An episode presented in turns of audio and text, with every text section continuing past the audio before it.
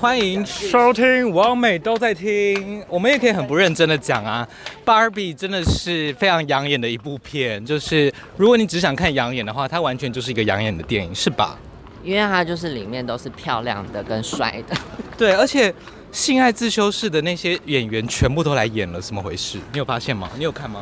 我好没，我没有看，可是好像蛮多影剧中的，就是 Netflix 会出现的人，对对对，就那一全部都全部都来，有算一打的钱吧。然后什么上气啊，那个什么的，我爱刘诗木，好帅。你有在爱那型的男生哦？就是他，他整个就是很讨喜啊。他是狮子座吗？我不知道，还是摩羯？他给人家很。要么很土象，要么就很火象。哦，我的真命天子。那女神要不要讲一下里面的看芭比电影学性别？我觉得她好像蛮，我一直透露出她很深奥的地方。其实没有很深啊，我觉得她讲的很浅显易懂，只是很深刻。嗯、我觉得我我跟你讲，京剧连发。对，但是我们太太聪明了。这部电影对一般民众真的是刚刚好，我觉得太难，太难吗？因为你怎么怎么说？一般民众一定觉得说，他是不是要植入我什么价值观？是不是要植入我什么父权的价值，或是什么女权主义？我跟你讲，一般人超超讨厌这种。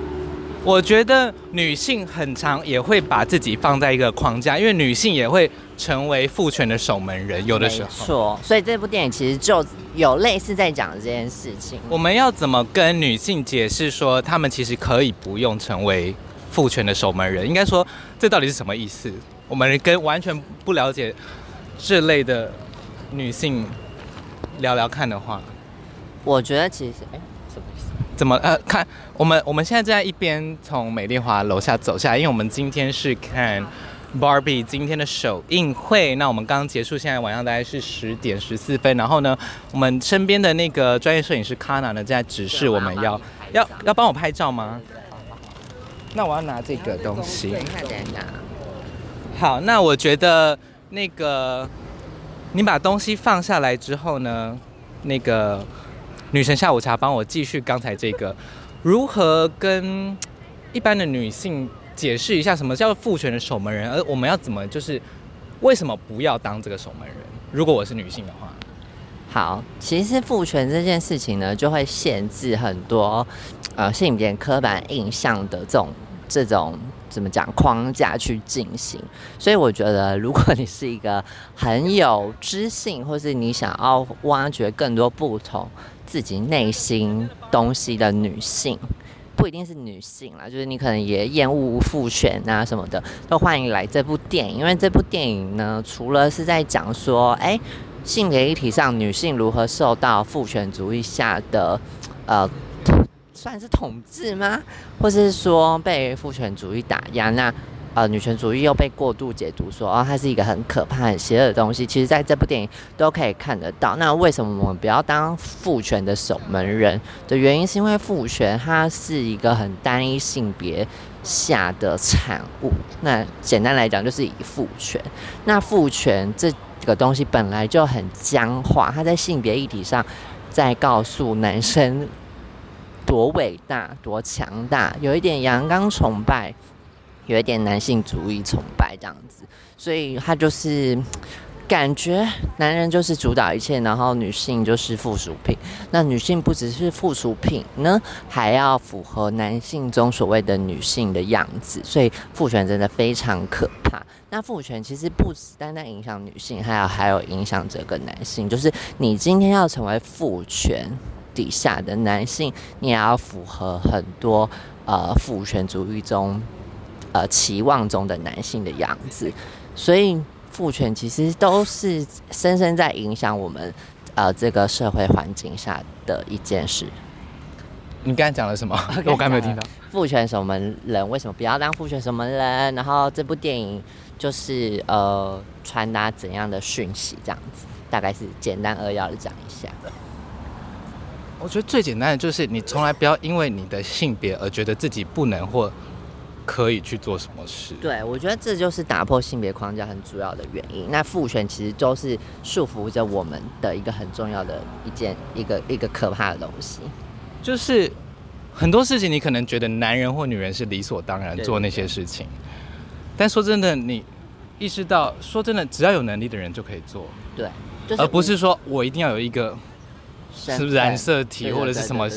我的生殖器，我才能够担任那种职位。最简单就是从职业这种最简单的来分别这样子。所以里面才有很多什么 President Barbie 啊，很多作家 Barbie 什么什么某某职业的 Barbie，那些好像哎、欸，主厨不应该是男生吗？但是他却是一个女性的 Barbie 女性的形象，其实就是一直在打破说，哎、欸，其实女性就是都有能力去从事这些职业啊，只不过呢。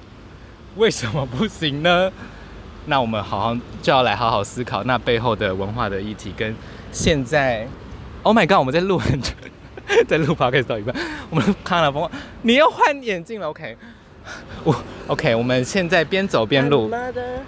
Billionaire and a millionaire。OK，那个 OK，那个是 Kana 的置入这样子。对啊，所以我觉得。想性别平等这种最好就是用用用那个职业去想吧，而女性没有办法在职场上跟呃，如果以当代而言，跟男性对抗的原因，当然很多就是比如说照顾子女的压力。对啊，就是很多东西生活重担都落在女性身上。其实今天电影中后段有一段，我觉得就是他在抱怨女性。其实那段就是京剧连发到不行，我应该所有的那个把它导录下，没有错。然后应该所有的现场的生理女性或者是有女性认同人都是猛点头，而且就屏息想说他到底要错得多深？对，他说的太好了，他说的在女性在这个社会上扮演一个非常可怜又吃力不讨好的角色。而且我甚至觉得他的那一段独白还是有一一个。表演出女性的脆弱性在吧，然后就是表演说，我好像还是要讨好一点，我不能那么 aggressive，不能那么尖锐。嗯，就是我觉得他他在讲说成为女性的挣扎，跟好像女性就是你也不能真的很叛逆，然后你叛逆的时候你还要为人家想，可是男性好像哎想叛逆就叛逆，没有错，爽哎。那给。看这个电影的一般男性，我们要跟他讲什么啊？就是一般异性恋顺性别男性的话，就相信这些男性是为了想要改变世界而来看芭比，所以你们都是很棒的肯尼。你好，好，我我们就这样就这样吧。好了，我觉得这部片真的非常，最最近太多好片了。元素方程式也是很疗愈的一部片。那芭比这个。又是更 focus 在性别这个主题，然后，呃，芭比同时又是非常好玩的玩具，也是一个非常巨大的商业行为、文化现象，所以在电影的拍摄上的确是非常的美轮美奂啦，俊男美女一大堆，然后鲜艳的颜色啊，好听的歌曲啊，跟有一点点，你会觉得严肃吗？这部片？呃，我觉得可能先有点会先入为主，以为芭比是一个就是不会讲那么深入议题的电影，所以你当下看到会觉得说哇，芭比都可以做到这件事情，那其他电影在干嘛？因为开玩笑，觉得笨蛋会觉得很严肃啊？那不是我讲的，我觉得就是。怎么可以这么轻松又这么的深刻？对，然后又这么强，的确，就是整部片很有娱乐性，很有娱乐性。因为就算我我跟女神都是性别警察、性别纠察队 哔哔哔然后做 N G O 这么做同运这么久，然后又是变装的人，又是表演者什么的，就是跟同志跟女性有非常多的连结的人吧，也可以觉得哇，就是我们的确。里面讲的一些也是我们倡议中会讲的，然后也是有点在开自己在倡议的玩笑的感觉，就是倡议的苦只有倡议的人知道。对，是它里面很多巧思，就是不会让你觉得它好像一直在宣读只是倡议的内容，呃，或是台词。对对对对对对，所以我觉得非常推荐。